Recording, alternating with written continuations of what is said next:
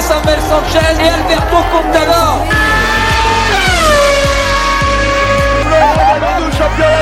il a l'homme autour du cou. Curry, way downtown, bang, bang. Oh, what a shot from Et bonsoir à tous, bienvenue dans Panorama Sport, votre émission multisport sur Radio TTU. On est ensemble jusqu'à 21h. C'est une émission un peu rallongée ce soir puisqu'on a le droit à 30 minutes de rap supplémentaire, ce qui nous permettra de vous placer encore plus de NBA. Bonsoir à tous, bienvenue. Je vais saluer mes chroniqueurs qui sont avec moi ce soir. Ils ne sont que deux, mais on a gardé les meilleurs. Évidemment, Nathan Châtelain, bonsoir, notre monsieur NBA. Bonsoir Valentin. Et puis, euh, Vivien Duval, bonsoir. C'est ça. Vas-y, Vivien. bug sur mon nom surtout. Non, non, non, C'est pas grave, Valou, je t'en veux pas. c'est pas ce que tu crois, vraiment. Euh, Bonsoir à tous. Voilà, bonsoir à vous tous. Évidemment, on est très heureux de vous retrouver, comme d'habitude, Panorama Sport, donc l'émission multisport qui va parler évidemment de tous les sports, avec une large page consacrée à la NBA. Ce sera Nathan qui va s'en occuper. On aura aussi du tennis avec la fin de l'Open d'Australie. Et puis, on aura du hand avec les championnats du monde qui se sont terminés le week-end dernier. Et enfin, de la Formule électrique, puisque l'IPRI de Santiago du Chili se déroulait ce week-end. Et c'est moi qui vais vous en parler en fin d'émission. Mais on commence d'abord par la chronique de Vivien sur tout le reste de l'activité sportive. Tout ce qui ne sera pas développé ce soir, c'est à toi. Exactement, avec un nouveau week-end qui, a été assez riche en émotions, en tout cas du côté français, puisqu'on a d'abord commencé avec le ski alpin. Euh, puisque samedi, euh, l'actualité principale de ce week-end, c'est bien sûr l'extraordinaire performance en ski alpin de notre Français Clément Noël en Coupe du Monde des slaloms. Une semaine après avoir remporté sa première victoire à Wengen en Suisse, le jeune slalomeur français de 21 ans a récidivé samedi à Kitzbühel en gagnant une deuxième victoire consécutive, coiffant notamment au poteau la légende de l'exercice, l'Autrichien Marcel Hirscher. Il est le cinquième Français à réaliser le doublé Wengen-Kitzbühel après Jean-Baptiste Grange notamment en 2008. Un week-end sensationnel pour le ski français puisqu'Alexis Pinturo complète le podium en troisième position.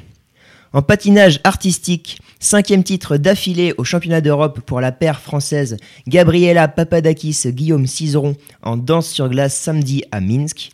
La patineuse d'origine grecque de 23 ans et le français de 24 ans écrivent une nouvelle page dans l'histoire de la discipline. Record du monde, ils ont réalisé 133,19 points sur leur programme libre pour un total de 217,98 points. Ils, ils ont devancé les Russes Alexandre Stepanova et Ivan Boukine et les Italiens Charlène Guignard et Marco Fabri dans, euh, une, euh, dans une euh, compétition assez relevée puisqu'il y a eu de très très gros scores de sortie. Cet hiver, pour leur seule sortie internationale à Grenoble fin novembre, Papadakis et Cizeron avaient patiné un programme libre récompensé de 132 points qui était déjà la référence mondiale.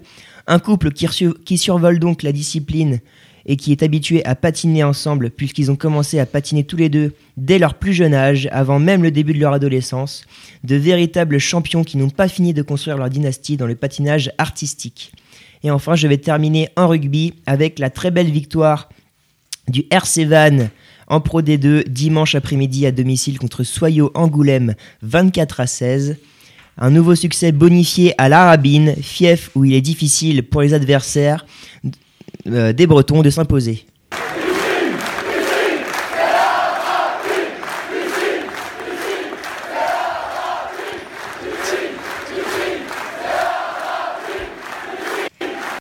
Cette victoire permet au RCV de faire un pas décisif pour le maintien, selon l'entraîneur vantais Jean-Noël Spitzer.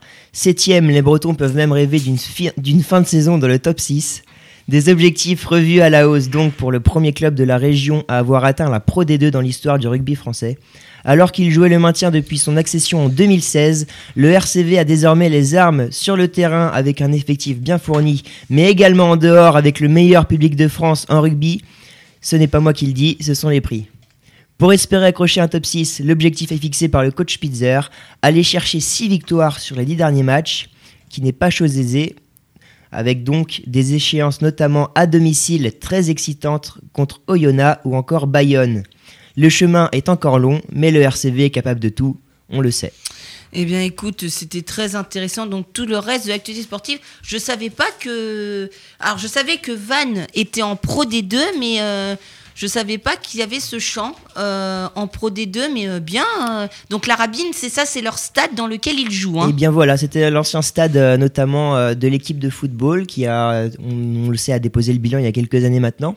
Et donc depuis, la ville s'est mise à se passionner pour son équipe de rugby qui était alors en Fédéral 1, troisième division nationale. Et ils sont montés en 2016 en battant euh, Massy au playoff.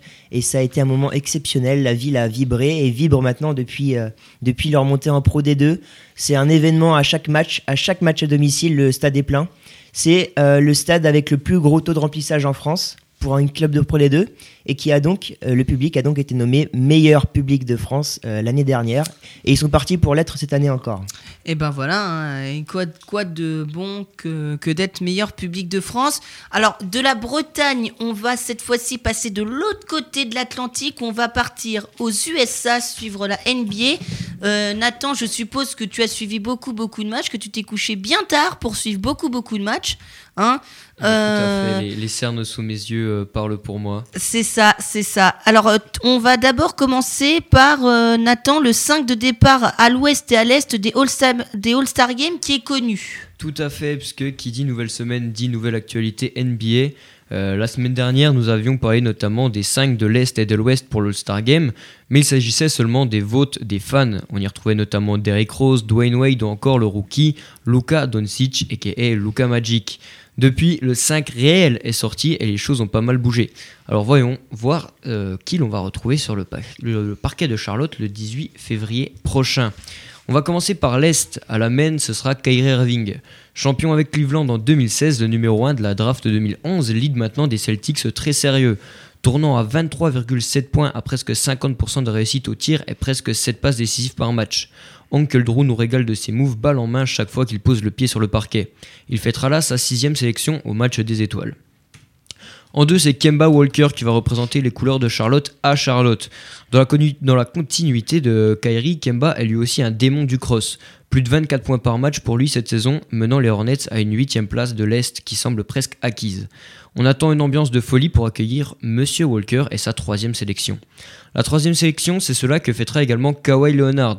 Pour sa première saison avec les Raptors et après une saison de blessure difficile avec, difficile avec les Spurs, Kawhi est revenu très très fort, peut-être même plus fort qu'en 2014, année de son titre avec les Spurs, dont il sera MVP des finales, alors qu'il n'était que dans sa troisième année professionnelle.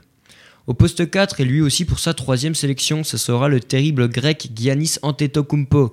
Capitaine de l'Est cette saison, départ de Lebron oblige, Giannis est ce phénomène physique que rien ne peut arrêter. Giannis en capitaine, c'est peut-être le moment de voir un All-Star Game un peu plus compétitif. Car oui, le Greek Freak ne rigole jamais. Demandez donc à Stephen Curry qui se fait bousculer plus d'une fois sous le cercle au All-Star Game de l'an passé. Et enfin, en tant que pivot titulaire de l'Est, c'est sans grande surprise Joel Embiid qui se dressera devant l'Ouest. Je dis sans grande surprise puisque Embiid est le leader des Sixers, oui, devant Jimmy Butler. Et cette année, Philly va sûrement finir troisième de la conf Est, bien qu'il ne, soit ne soit pas encore sur le podium pour l'instant, mais cela risque de bouger rapidement puisque les Pacers vont sûrement perdre quelques places avant la fin de la saison, mais ça, on y reviendra plus tard. Et Jojo tourne quand même à 27,2 points et 13,3 rebonds cette saison, de quoi salir la feuille de match pour sa seconde sélection à l'événement. Alors maintenant, je vous le demande, est-ce que vous pensez que quelque chose cloche? Est-ce que vous auriez vu quelqu'un d'autre dans ce 5 à l'Est? Vivien? Bah justement, oui, Kemba Walker me, euh, pas me choque non plus puisqu'il mérite quand même de faire partie euh, des All-Star Games, mais le voir titulaire, c'est vrai que c'est une surprise pour moi. Kemba Walker, on, le sait, c'est un, des meilleurs joueurs de la ligue. hein. Il fait partie des, de, de ces joueurs. euh, C'est le franchise play- player de Charlotte. Mais euh, de le voir dans le 5 majeur avec les, quatre autres noms, Irving, Leonard, Otetokounmpo et Embiid, c'est vrai que c'est une petite surprise pour moi. Mais tu t'aurais vu qui plutôt à la place euh, de, Kemba en sachant que la conférence Est est quand même assez maigre et au niveau du bac court, on a Oladipo euh, qui est blessé. On aurait peut-être pu voir Bradley Bill qui fait, euh, qui fait des bons matchs depuis euh, quelques jours, mais à part ça. Bah, c'est vrai que Bradley Bill, j'aurais quand même déjà euh, vu devant Kemba Walker, hein, parce que on voit qu'avec Washington, il arrive quand même à, avec une équipe plutôt, plutôt faible, hein, on, va, on, peut le dire. Il arrive à, relever le niveau, à, être clutch sur certains matchs en fin de rencontre. Et Charlotte, en soi, joue n'est pas si bien placé que ça non plus. Ils sont à l'Est, mais il me semble qu'ils sont huitièmes là. Ils sont, pour l'instant. Bilan négatif. À, à prendre un petit peu le large sur, sur les Pistons. Voilà, mais bon, après, c'est pas non plus, c'est pas choquant, mais euh, c'est une petite surprise quand on voit les quatre noms à côté, en tout cas. C'est ça. De toute façon, je pense que Bradley Bill euh, sera sûrement euh, All-Star remplaçant. À voir, c'est pas sûr, mais, mais ça va sûrement être le cas. Et Nathan, juste, est-ce que tu pourrais nous rappeler quand est-ce que va se jouer cette confrontation du coup entre l'Ouest et l'Est au All-Star Game? Ce sera le 18 février prochain. Ah bah c'est dans ça arrive. Euh, c'est dans trois semaines. C'est dans euh, trois petites semaines. C'est dans trois petites semaines. Et dans et dans les autres concours des All Star Games, du coup, on a. Eh ben, j'y reviendrai plus tard justement, Valou. Ah. J'ai tout prévu. Je t'ai gratiné un petit plat. Euh, que j'ai mijoté avec soin. Hum, c'est gentil. On parle peut-être de la saison régulière avant peut-être de Je parler. voulais peut-être passer à l'Ouest pour le All-Star Games. Parce oh, que oui, là, fait qu'une euh, qu'une conférence. Donc on peut passer euh, à l'Ouest où il y a moins de petits nouveaux. Oh, bah là, oui. Pas de joueurs qui fêteront leur deuxième ou troisième sélection. Non, puisque les joueurs avec le moins de sélection sont tout de même à 6. Et c'est le cas du meneur de l'Ouest, oui, un des meneurs de l'Ouest en tout cas, Steph Curry. Alors, y a-t-il un débat autour du chef? Je ne pense pas. C'est le leader statistique et vocal des Warriors. Curry tourne à presque 30 points, 5 passes et 5, et 5 rebonds. Pas là pour rire en tout cas, les filets vont sûrement prendre feu. Le deuxième bac courte de l'Ouest n'est autre que James Harden, le dernier, le futur MVP de saison régulière. Il est stratosphérique depuis de, nombreux matchs et Harden ne pouvait pas être oublié, lui qui était un petit peu passé à la trappe par les fans. 36,3 points de moyenne sur la saison, je pense pas vraiment qu'il y ait quelque chose à dire de plus, mis à part que nous assisterons à la septième sélection de Harden. Passons maintenant au front de courte, et là les places entre ailier, ailier fort et pivot ne sont pas très bien définies. Pas de gros poste 5 à la Embiid, mais celui qui semblerait logiquement être poste 3 est Paul George. Celui qui s'est brisé le tibia il y a de cela 4 ans s'est bien remis. Départ pour l'Ouest dans la foulée et le mec prouve qu'il qu'il a les épaules aux côtés de Westbrook pour mener le Thunder sur le podium de la West Coast. Excellent offensivement et exceptionnel défensivement, PG est ce genre de joueur contre lequel il n'est jamais facile de jouer. Celui que je passerai en poste 4 n'est autre que le capitaine King James. On parle de là de sa 15e sélection en 16 saisons. Actuellement blessé, LeBron fait son retour sous peu et très clairement le All-Star Game est un cadeau béni pour se remettre en jambes. Donc, selon la logique, le pivot de l'Ouest est le Snake, le traître, le faible d'esprit finalement, Kevin Durant. Je sais, je suis un peu méchant avec lui, mais je considère qu'il le mérite. Paye ton objectivité. Mais KD reste tout de même un joueur hors norme. La grande perche sait tout faire sur le terrain et le prouve d'année en année. MVP en 2014, KD ne perd pas la forme, tournant encore à 27,7 points cette saison en tant que bon bras droit de Monsieur Curry. Voilà le 5 titulaires pour l'Ouest. Blasphème, oublié. Dites-moi ce que vous en pensez, Vivien. Aurais-tu vu quelqu'un d'autre? À aucun moment, hein, les 5 euh, sont là. Hein. Il n'y a pas de surprise du tout. C'est les, les 5 meilleurs joueurs de l'Est, hein, incontestablement. Euh, bon, bah, par contre, comme tu l'as dit, il n'y a pas de pivot. Donc euh, quand tu vois à l'Est euh, les, deux gros cogneurs que sont Embiid et Kumpo, ça va être un carnage dans la raquette, je pense. Après carnage, je pense pas que ce sera autant un carnage que ça, parce que Kevin Durant, c'est quand même un mec euh, qui, est grand, qui ment totalement sur sa taille, qui fait 2m13, donc il a la taille d'un pivot. Oui. mais après, c'est vrai qu'il est, est tout fin, quoi. C'est une petite aiguille. Euh, après, à voir ce qu'il fera contre des, des Embiid et des Giannis euh, qui font à peu près sa taille également, mais qui sont un peu plus larges d'épaule.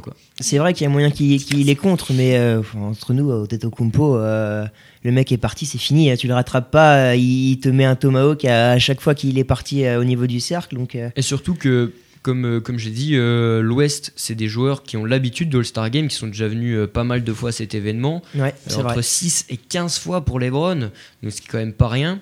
Euh, et eux, ils ont l'habitude de ce All-Star Game un petit peu tranquille, un petit peu euh, on joue pour faire le show et le match finit à 200, 200 euh, points de chaque côté. Alors qu'en face, on a quand même des mecs qui sont là pour gagner, c'est clairement Giannis, Embiid, etc. C'est quand même des petits jeunes qui ont la rage mm. et qui vont pas hésiter à jouer défensif et ils sont pas là pour le spectacle. Ils sont là pour faire un match de basket et pour montrer qu'ils savent faire des choses cuir en main. Bah, quand tu disais qui est-ce qu'on pourrait mettre euh, à la place, euh, il y avait Doncic qui était euh, deuxième au, vote, mais bon, c'est normal qu'il ne fasse pas partie des titulaires. donc oui, en plus, on aurait mis Doncic à la place de Harden, ça aurait été un, sacré, sacré scandale. Et puis euh, sinon il y a Westbrook. Alors Westbrook, je pense qu'il aurait pu être à la place d'Arden ou Ça reste un triple hein. double de moyenne, encore une fois, sur la saison. C'est vrai. pas rien. Donc euh, voilà, après, franchement, même, euh, même Westbrook, je pense qu'à côté de Curry et Harden, euh, c'est quand même. Bon, après, moi, c'est un avis subjectif, mais euh, je je placerais quand même Harden et Curry devant. Oui, très clairement. Après, euh, je suis étonné que tu nous parles pas de, de Nikola Jokic. Toi, Ah. euh, toi qui es grand fan du, du grand pivot des Nuggets, qui sont quand même deuxième à l'Ouest. C'est vrai. Bah, là, pour le coup, il aurait peut-être pu prendre la place de Durant, ou peut-être Paul George même. Oui, bon. Franchement, il, il sera incontestablement euh, au All-Star Game, hein, il n'y a pas photo. Oui, totalement. S'il n'y est pas, là, vraiment, c'est un scandale, mais. euh, Si, si je devais vraiment choisir euh, quelqu'un pour, pour mettre Jokic, quelqu'un enlevé, euh, ce serait KD juste pour. juste... Alors que très clairement, hein, quand tu tournes à 27,7 points, t'es All-Star euh, incontesté. Ah oui, oui, oui. Mais euh, juste parce que bon, il y a déjà Curry, donc euh, KD ça reste un, un bras droit, bon un sacré bras droit. hein, euh, on, on rêve tous d'un bras droit comme, euh, comme Kevin Durant. Mais du coup, si je devais vraiment en virer un pour mettre Jokic, pour moi, ça serait KD et comme ça mettre un vrai pivot pour être peut-être un petit peu plus compétitif à l'intérieur. Oui, c'est vrai, dans les deux sens, ça n'aurait pas été choquant. Euh, ça, ça se vaut, mais euh, c'est pas non plus un scandale de voir Durant à la place de Jokic. Pas du tout. Surtout que Jokic, euh, cette dernière semaine, hein, euh, bon, c'est, c'est- il a fait quelques matchs. Ouais, il a, pas, il a été moins bon, une petite baisse de régime, c'est, ça arrive, hein, c'est normal. Mais c'est vrai que j'espère qu'il va remonter la barre. En tout cas, on l'attend pas maintenant, mais euh, j'espère qu'au playoff, en tout cas, ils arriveront à passer un ou deux tours, ce serait beau. Parce que... c'est une toute autre histoire. hein. C'est ça. Mais euh, j'attends Denver au tournant. J'ai envie qu'ils fassent une saison, quelque chose cette année en playoff, parce qu'on sait que l'année dernière, ils avaient été coiffés au poteau. Euh, juste avant euh, les playoffs, ils avaient fini avec le même bilan, je crois, euh, que le huitième. C'était le même bilan, mais le huitième a gagné plus de matchs à domicile. Voilà, et c'est ça. était qualifié pour les playoffs. Voilà. Donc j'espère qu'ils vont avoir, ils vont être- avoir l'esprit revanchard et passer des tours. Et pourquoi J'espère. pas aller jusqu'en finale et aller peut-être en finale de conférence, aller titiller des, des Warriors peut-être. Après, il y a quand même beaucoup de monde à l'ouest. Oui, Warriors, Thunder, on en reparlera Rockets, parce que ouais, entre les Rockets a et, encore du chemin à faire. les hein. autres, on, est, on est euh, à, à peu près à la moitié de la saison, donc euh, il y a encore pas mal de choses euh, qui peuvent euh, se passer. Ouais, c'est sûr. Déjà, en voyant les qualifiés, en voyant les Lakers s'ils parviennent à passer, les Lakers, de toute façon, dès que t'as les bords dans une équipe, quoi qu'il se passe, le mec peut gagner la, peut tout gagner. Donc euh, bon. Totalement. Je te propose maintenant de parler euh, des autres concours liés Ouais. au All-Star Game et. All-Star euh, All-Star Weekend. Les dunks, par exemple. Tout à fait. euh, Mais moi, je voulais commencer par le concours à 3 points. Et si le format ne change pas, c'est bel et bien 8 snipers qui s'opposeront derrière la ligne. Pour l'instant, 5 noms sont connus et la mise en bouche est bien bonne. Tout d'abord, le futur retraité et Hall of Famer que Dirk Nowitzki sera dans la place. Hommage à l'un des meilleurs européens, si ce n'est le meilleur, à avoir foulé les parquets de l'NBA. Et oui. dun- Tu parles des dunks? Ah non, je te parle des concours à 3 points là. J'ai eu peur. Ah non, oui, non, 3 tu- points. parlais trois des points. dunks. Non, les, les dunks, c'est pour dunk. après. J'ai commencé à me dire. Nowitzki au dunk, mais euh, il va Non. se casser quelque chose. Faut savoir que, que Nowitzki maintenant, ça, Valou qui, qui tombe dans le studio. Euh, non, non, faut savoir que Nowitzki maintenant, ça, c'est, c'est un petit peu un, un grand plombier et il décolle plus les talons. hein, donc, Oh, bah euh, Style les Mario dunker- Style Mario Oh, un peu plus grand. Un peu plus grand. Donc euh, oui, Dirk Nowitzki sera là, mais pour, euh, pour le, le- le concours de, de 3 points, puisque son, même si son niveau euh, a chuté dans les dernières années, il faut pas oublier que, que Dirk enfilait les, les 3 sans se lasser, il fut un temps. Bon, par contre, on ne promet rien sur le déplacement de rack en rack. Pour le vieux Dirk, ça sera un petit peu compliqué. Ouais, je Faire pense. attention à l'arthrose. hein. Il va en perdre du temps entre les passages, entre les, entre les, les, les, les- les côtés. Là, ça va être un, Bon, carnage. c'est avant tout pour l'hommage, euh, puisque c'est sûrement sa dernière saison, et euh, rendre un petit hommage à, à ce sniper euh, venu d'Europe et plus particulièrement d'Allemagne. Continuons avec Damien Lillard. Les Blazers seront ravis d'être représentés. Damien Lillard avait déjà participé à ce concours lors de son année sophomore. Cette fois-ci, il ne rigole plus. Fini le minot qui débarque un peu tout fou dans la ligue. C'est un Demdola bien plus calme et aguerri qui se présentera au prochain concours. Mais si Lillard n'est plus ce jeune fou, un autre vient le remplacer. Buddy Hield sera présent lui aussi au concours. Pas vraiment surprenant, en effet, le joueur des Kings est un des plus adroits de la ligue avec un beau 143 sur 322 derrière l'arc, soit 44,4%. Après 4 ans NBA, il est temps pour Buddy Hield de marquer les esprits. En parlant de mecs costauds derrière l'arc, monsieur Stephen Curry sera également de la partie. Lui qui avait emporté le trophée en 2015 serait ravi de faire le doublé, chose forte probable. Le chef est toujours aussi sérieux à 3 points, attention ça va pleuvoir. Mais en fait, c'est pas le seul Curry qui sera présent. Et oui, le petit Ah. frère de Steph viendra se mêler à la fête. Seth Curry, désormais aux Blazers, veut faire tomber les candidats un par un, dont son propre frère. Bon, les talents entre les deux ne se comparent pas vraiment, mais Seth tourne à plus de 48% à 3 points cette saison. Bon, pour seulement 6,3 points par match, je vous l'accorde, mais cela reste à souligner. Alors Vivien, qui vois-tu de plus sur ce concours à 3 points? Il reste 3 places. Ah, d'accord, donc les places n'ont pas toutes été données. Et les places n'ont pas encore Et, été et toutes d'ailleurs- données. attends, on attend avant que Vivien réponde. Comment on attribue les places pour, pour les concours comme ça Eh ben, c'est tout simplement la NBA qui envoie des, des petites enveloppes euh, aux, aux meilleurs euh, shooters selon eux. Et, euh, et les joueurs euh, peuvent refuser ou accepter. Ouais, C'est-à-dire qu'il y a un jury qui se réunit en disant bah, un tel, un tel, un tel mérite d'y aller, les autres non. C'est ça, c'est à peu près ça. euh, Ou ils prennent par statistique peut-être. Euh, pas forcément, non, parce que, euh, voilà, par exemple, on voit euh, un, un garçon comme Seth Curry qui met 6,3 points par match, alors qu'à côté de lui, euh, il y a des, des joueurs qui mettent beaucoup plus. Alors certes, il est sérieux euh, en termes de pourcentage de réussite au shoot, mais euh, c'est pas comparable dans le sens où euh, bah, 48% à 3 points, quand tu mets 6,3 points par match, c'est dire que tu prends beaucoup moins de shoots. Alors que quelqu'un qui met 48%, alors qu'il tourne à 25 points, ça veut dire qu'il prend plus de shoots. Et donc, même si en termes de pourcentage c'est la même chose, il y a plus de 3 points qui, qui ont été enfilés euh, dans la saison. Ok, en gros ils tentent plus, donc euh, voilà. C'est ça, donc c'est un, c'est un peu plus euh, honorable. Après, euh, ça se fait un petit peu au feeling. euh. Donc Vivien, euh, la question de euh, Nathan, c'était qui tu vois donc en plus du coup, dans les derniers, euh, enfin dans les derniers shooters à trois points choisis pour le All-Star Il Game. reste 3 places donc. Alors j'avoue qu'il n'y en a pas beaucoup qui, qui me viennent en tête. Déjà, j'aimerais me rappeler qui est-ce qui a gagné en 2018 déjà? C'était Devin Booker. D'accord. Devin Booker euh, qui, qui gagne euh, contre. euh, eh bien, je ne sais plus. Je l'ai lu tout à l'heure, mais je ne sais plus. Mais qui gagne, qui gagne en faisant bah, le, le high score d'ailleurs, de- qui, qui n'avait jamais été fait au concours à 3 points. Et c'était c'était un très bon moment.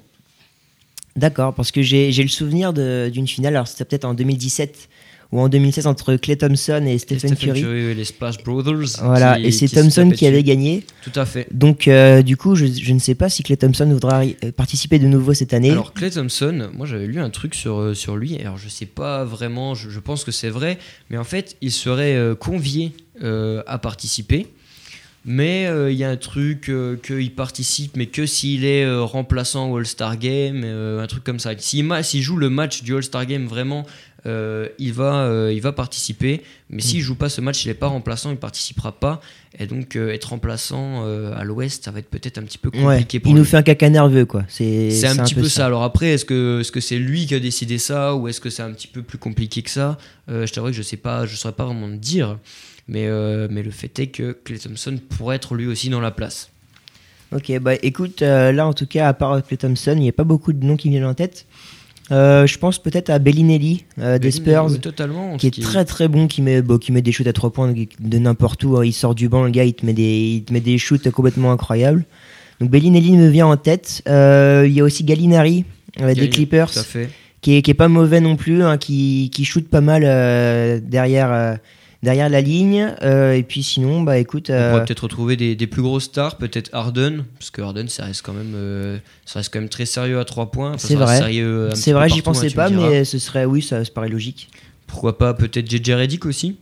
Oui, JJ Redick aussi, oui, un, petit joueur euh, très fin et très, très habile à 3 points aussi. C'est vrai. Bien. Après, on sait que des fois, ils aiment bien nous mettre euh, des mecs euh, un peu moins connus qui peuvent euh, créer la, surprise. la surprise. Par exemple, l'année dernière, il y a Wellington, le joueur du 8, euh, qui avait été, bon, qui est sorti dès le premier tour, hein, mais, mais qui était là parce qu'il restait quelqu'un de très sérieux. Mais tout ça pour dire que ce ne sont pas forcément des grosses stars qui vont là-bas, même si là, les, les noms qui sont alignés là, à part peut-être cette Curie. Même si bon, le, le- nom Curie revient, mais les gens là sont quand même des, des garçons assez sérieux. On verra peut-être des, des plus petits joueurs.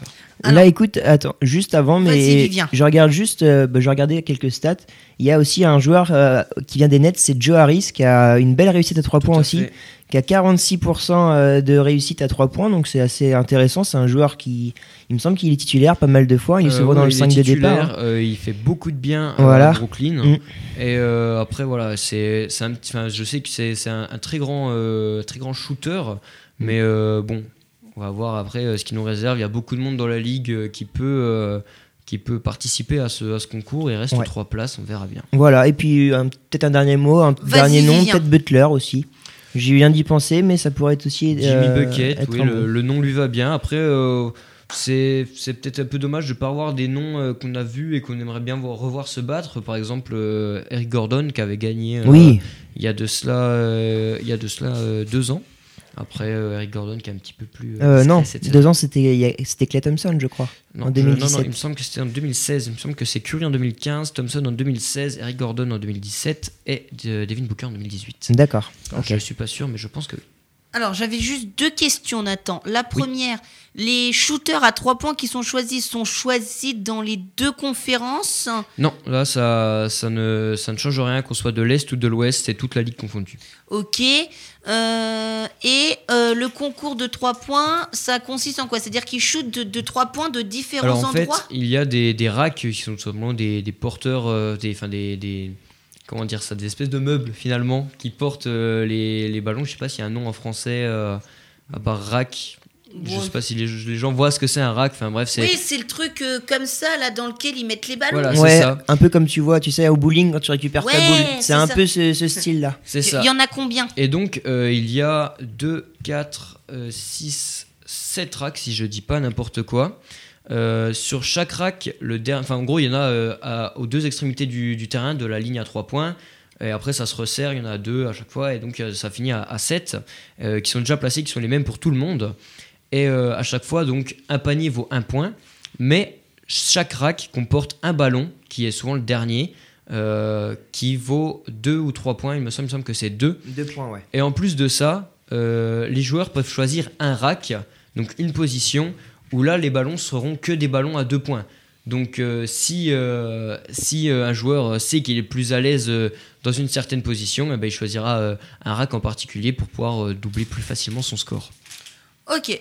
Eh ben, je, moi je dis que c'est très bien expliqué. Donc, le concours de 3 points, c'est fait. Le dunk. Le dunk, tu veux que je passe au dunk? Eh ben, Comme tu veux, tu voulais passer à Moi je quoi? voulais parler, parler du Skills the Challenge qui est un petit peu moins connu mais Alors qui ça, c'est quoi? Commence à faire... Euh, Je ne connais pas. à faire, à faire un petit peu de bruit. Donc le, le Challenge, pour ceux qui ne le savent pas, euh, c'est euh, une sorte de parcours qui, qui, mêle dribble, passe, lay-up et shoot à trois points. Donc en fait c'est tout simplement euh, un petit parcours où les, les joueurs commencent, doivent passer entre des blocs qui représentent des joueurs, ensuite faire une passe dans un cercle donné, puis mettre un petit lay-up, faire tout le terrain, retourner à l'autre panier et là euh, prendre un ballon et shooter à 3 points. Le premier qui a marqué le 3 points a gagné. Et donc chaque année, le concours voit s'opposer les grands aux petits, guards contre intérieurs. Et pour l'instant, seuls les petits ont été annoncés. Donc euh, les grands restent un petit peu euh, mystérieux. Mais attention aux yeux, Luka Doncic, Trey Young, Jason Tatum et De'Aaron Fox. Alors, est-ce que les intérieurs, eux aussi, seront des jeunes joueurs tout aussi prometteurs que les, les quatre noms que je viens de citer Ou alors retrouverons-nous des plus anciens? C'est une question que l'on peut se poser. L'année dernière, c'était Spencer Dinwiddie, le sixième homme des Nets, euh, qui est désormais blessé, qui s'était imposé sur le fil. Alors, est-ce que les, grands- les grands reprendront le flambeau ou mettront-ils encore euh, les petits, euh, mettront-ils encore un genou à terre? C'est ce qu'on verra dans quelques semaines. En tout cas, on voit qu'il y a du, bon monde et que ça peut, ça peut promettre des gens très à l'aise en main. Oh oui. Oh bah il y a peu de chance. Hein. Quand on voit les Aaron Fox, le gars va à 20 000 à l'heure. Il est Totalement. exceptionnel avec le, un le ballon. le plus hein. rapide de la ligue, tout C'est simplement. C'est lui qui le dit. C'est incroyable. Il y a De'Aaron Fox. Tu me parles de Luka Doncic aussi. Bah, il sait tout faire ce gamin-là, donc euh, il peut, il peut absolument gagner ce concours. Et Trae Young, c'est pareil. euh, ce gars-là, c'est un, c'est un artiste euh, avec euh, la balle dans les mains. Donc, Encore un euh, peu jeune, mais un vrai, un vrai bon joueur en devenir. ouais, la preuve, il nous fait perdre nos, nos paris hier. Donc Tout à bon, fait. Il fait, il fait, il fait gagner Atlanta hier contre les Clippers, qui ça nous a fait perdre un petit peu d'argent. voilà, un Mais peu bon. beaucoup, même à plusieurs. euh, ça commence à faire une belle petite tirelire. Mais il faut savoir que donc l'année dernière c'était Spencer Dinwiddie, mais euh, les, les grands avaient le titre euh, depuis deux ans, puisqu'en 2015-2016 c'était Carl Anthony Towns qui l'avait gagné, et en 2016-2017 c'était Kristaps Porzingis, toujours blessé. Donc c'est euh, des choses, il, faut voir, il faut voir là où ça, ça nous mènera. Mais c'est un concours qui moi qui m- qui m'excite particulièrement. C'est euh, assez, euh, assez vif, ça, ça se passe très très vite. hein. Mais donc il y a toujours cette, euh, cette, cette façon d'opposer le grand au petit et après d'aller voir le meilleur des petits contre le meilleur des grands. Et à la fin, ça nous fait, ça nous fait un- un- une belle finale. Mais alors dis-moi, Nathan, qu'est-ce que tu verrais, toi, parmi les grands? Et ben alors, c'est une question euh, qui, qui est un petit peu traître parce qu'au final, euh, tout le monde peut y participer. Il n'y a pas forcément euh, besoin euh, d'avoir d'avoir de grandes qualités. Mais est-ce que, Après- est que tu verrais un grand en particulier à droite avec le, le ballon Mais moi, tu vois, je verrais bien. là, je regarde un petit peu mon, mon classement NBA et je me dis, Pascal Siakam, pourquoi pas? Ah, mais il s'est blessé. C'est vrai. Il Eh s'est ben, blessé. Eh oui. Et ben, euh, mis à part ça, qui est-ce qu'on pourrait voir Quelqu'un qui sait mettre des trois, peut-être un Nikola Jokic, pour être Oh vraiment là le, Ah grand oui. grand, parce qu'on Oh, parle là, quand même pour d'un le mec qui a du a- handle, qui a de la passe. Ouais, mais il n'y a aucun style et ça va à deux à l'heure, quoi. Ça va à deux à l'heure, mais au final, euh, il ne faut pas confondre vitesse et précipitation. Ah ouais, mais là, pour le coup, c'est très lourdeau, euh, Nikola Jokic. C'est très lourdeau. Après, pourquoi pas peut-être un, un Tobias Harris des Clippers Ouais, qui d'accord. fait une belle saison. Ouais. Euh, pourquoi pas euh, Anthony Towns qui revient, euh, qui revient défendre son titre euh, de 2015, on sait jamais. Après, on pourrait voir du Marc Gasol. Après, là, voilà, je te cite des, des noms euh, un, petit peu, euh, un petit peu connus. Ouais. Euh, mais c'est vrai que dans les, dans les noms euh, moins connus, pourquoi, pourquoi pas Youssouf Nourkic, l'homme euh, au 5x5 C'est vrai. Nurkic qui fait une belle saison aussi, lui, d'ailleurs. Voilà, on pourrait peut-être voir même un, un Montré Sarel ou un, même un Néné Hilario qui commence à prendre un petit peu d'ampleur avec les Rockets. D'ailleurs, tu me fais penser, euh, en parlant de, de tu me fais penser à, du coup, à, à Portland et on pourrait aussi voir un McCollum, je pense. Un McCollum qui est Bah, très, McCollum, qui pourrait McCollum être très qui, bon. plus, euh, qui, ne peut plus euh, participer puisque lui il fait partie des, des guards. Et donc les, les quatre noms des guards ont déjà été euh, cités.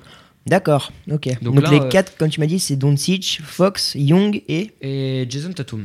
très. Ah oui, Tatum, on n'en a pas parlé non plus. Tatum euh, très très sérieux. Après, euh, Tatum à 3, c'est c'est pas mauvais, hein, loin de là. Mais c'est pas non plus le, grand, le grand sniper de la ligue. Faut voir aussi au niveau des passes, tout ça. Mais ça reste quand même 4 quatre garçons prometteurs. Bon, après, entre nous, au niveau de, de ce, ce challenge, ce skill challenge, moi, il y en a qu'un que je vois au-dessus de tout le monde, c'est Kyrie Irving. hein. Tu mets ce mec-là euh, qui te fait ça tous les ans, euh, il est indétrônable, ce gars. Et c'est bien pour ça qu'ils mettent pas parce qu'en fait ils essayent quand même de prendre des parce que voilà euh, Doncic, Tatum ils font partie des petits. Au Mm, final c'est des mecs vrai. euh, qui sont à plus de 2 mètres hein, euh, largement et donc euh, pour euh, ils, ils parlent de petits pour dire euh, c'est ailier et en dessous mais il n'y a pas vraiment de voilà encore cette année euh, à part euh, De'Aaron Fox euh, il n'y a pas de, de meneur enfin si il y a Trey Young pardon il y a donc y a deux meneurs et, euh, et deux euh, ailiers mais euh, ce que je veux dire, c'est qu'ils mettent pas un Curry ou un Kyrie, des mecs qui pourraient euh, tuer le concours euh, en une seconde, quoi, parce que ce serait, euh, ce serait un petit peu euh, perdre de l'enjeu. C'est vrai. Voilà, donc, euh, et, et la belle surprise, c'était l'année dernière avec Spencer Dinwiddie, euh, qui avait fait euh, très très bonne impression. Et ça avait fait un petit peu plaisir à Brooklyn, qui repartait au moins avec un petit lot de consolation. Eux qui étaient euh, bien dans le mal l'année dernière, mais ça a bien changé, comme nous le verrons par la suite. Oh oui. Alors, donc, on a fait donc le concours de 3 points, le concours du Skills Challenge. C'est ça. Ok, les dunks cette fois-ci Cette fois-ci, on peut passer au dunk. Voyons voir euh, qui, Qui sont sera les le probables meilleur dunker participants au tant attendu concours de dunk. Les noms n'ont pas encore été confirmés par la NBA, mais la formation viendrait de Yahoo Sport, Lineups ou encore Bleach Report. Du sérieux donc. Nous retrouverions donc Danny Smith Jr., déjà Ah. présent l'an passé, et qui avait échoué en finale face à Donovan Mitchell. Cette fois, l'ami Denis Alecro en quête de revanche. On, a- on se rappelle que l'année dernière, il avait tenté euh, des dunks un petit peu incroyables, voire même incroyaux, comme dirait notre ami Romeo Elvis. N'hésitez pas à écouter la Notorious le lundi soir de 21h à 23h. Oh là là, ça fait de Je la fais, com. je fais un petit peu de pub comme ça, je me permets. Et donc oui, C'est pas euh, grave, j'ai déjà fait la pub de Panorama Sport hier soir. Oui, c'est vrai, 360, Valou, t'as raison. Et donc, euh, et donc cette fois-ci, euh, Denis Smith euh, revient plus affûté que jamais. Et de Charlotte pour Charlotte, c'est Miles Bridge, le rookie de la franchise, qui viendra taper de l'arceau dans la soirée. Quand on voit les gros posters qu'il met en sortie de banc, cela semble logique.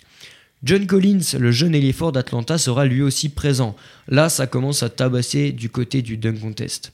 Et enfin, mon petit chouchou, tout droit sorti de Miami, Derrick Jones Jr. Encore une fois, voilà un garçon qui pince les doigts dans l'arceau. On l'a vu euh, postériser euh, des, des grandes, euh, des grandes perches euh, sous l'arceau. Et bref, ce qu'il faut retenir, c'est que la direction de l'NBA a finalement compris que cela ne sert à rien d'envoyer des grands pivots pour le concours. Spécial dédicace à André Drummond et notamment à. euh, comment s'appelle-t-il? Dwight Howard qui avait gagné le concours il y a de ça quelques années avec euh, son fameux euh, dunk Superman qui était quand même pas terrible. qu'on le dise, qu'on le dise. Donc voilà, est-ce que, est que ça te donne envie ce petit concours de dunk, Vivien, avec des noms qu'on n'a pas forcément l'habitude de, de voir euh, tous les soirs briller? Alors attends, faut, faut savoir, il y aura combien de participants euh, Quatre. Il n'y en aura que 4. Il n'y en aura que 4, Les 4 seuls, d'accord. habi- habituellement, ils sont combien, Ils Nathan sont 4, il me semble. hein, si, C'est si toujours pas de quatre. bêtises, euh, c'est toujours 4. Ok. Je pense ne pas dire de bêtises. Et donc, le concours, comment il se passe S'ils s'affrontent en deux, en un contre Non, le c'est concours, euh, c'est chacun son tour. Chacun son tour et il y a un jury euh, de 5, il me semble, ouais, c'est ça, 5, puisqu'on peut avoir jusqu'à 50 points, qui note euh, donc de 1 à 10, euh, selon euh, si le dunk est plus ou moins compliqué, plus ou moins spectaculaire.